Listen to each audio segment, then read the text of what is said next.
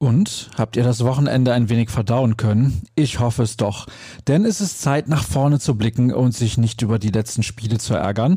Deswegen seid ihr genau richtig hier bei BVB Kompakt präsentiert von Zurbrüggen. Alles für ein gutes Zuhause.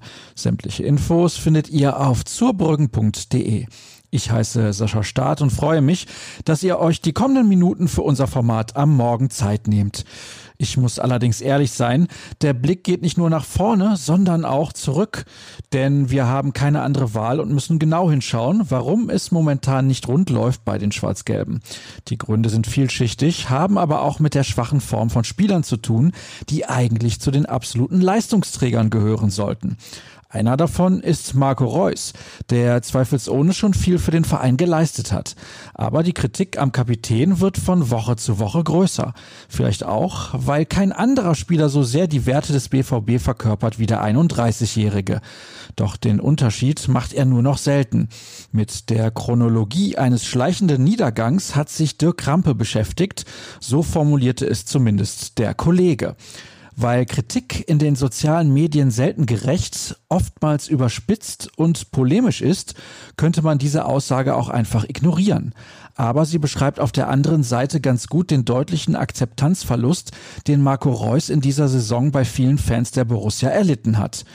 Den kompletten Text findet ihr auf unserer Internetseite mitsamt einiger vielsagender Statistiken. Zudem hat Florian Gröger ein paar Meinungen von Fans für euch zusammengetragen. Dazu passt im Übrigen auch die Frage unter dem Motto Alarmstufe 09. Wo sind die Führungsspieler hin?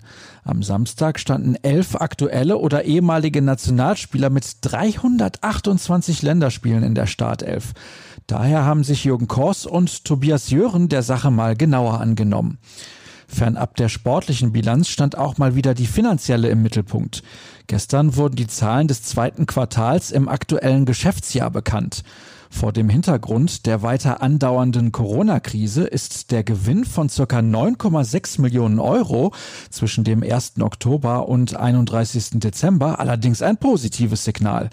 Ein Wert zeigt dabei sehr genau auf, wie exakt man auf das Geld achten muss. Im Vorjahreszeitraum erwirtschaftete der BVB noch etwas mehr als 297 Millionen Euro, nun waren es nur noch 190 Millionen Euro. Weitere Details liefert der Artikel von Dirk Rampe. Mit der Hoffnung, dass es in Zukunft auch in diesem Bereich wieder bergauf geht, kommen wir zu unserem Ausblick. Wir starten in den Tag mit der beliebten Rubrik Pro und Contra. Gelingt der Truppe von Edin Terzic noch die Wende? Ja, meint Jürgen Kors. Nein, sagt Tobias Jören. Die redaktionsinterne Diskussion solltet ihr euch nicht entgehen lassen. Berichtet wird selbstverständlich auch über die heutige Trainingseinheit, zu der sogar die Medien eingeladen sind. Je nach Wettersituation besteht sogar die Möglichkeit auf ein kurzes Gespräch mit einem der Protagonisten. Wir halten euch entsprechend auf dem Laufenden. Und damit wären wir mal wieder am Ende angelangt. Schaut vorbei auf ruhrnachrichten.de, falls euer Wissensdurst noch nicht gestillt ist. Sehr aktiv sind wir auch bei Twitter unter rnbvb. Mich könnt ihr dort unter Start finden. Folgen ausdrücklich erlaubt. Das war's. Kommt wie immer gut durch den Tag. Bis morgen. Tschüss zusammen.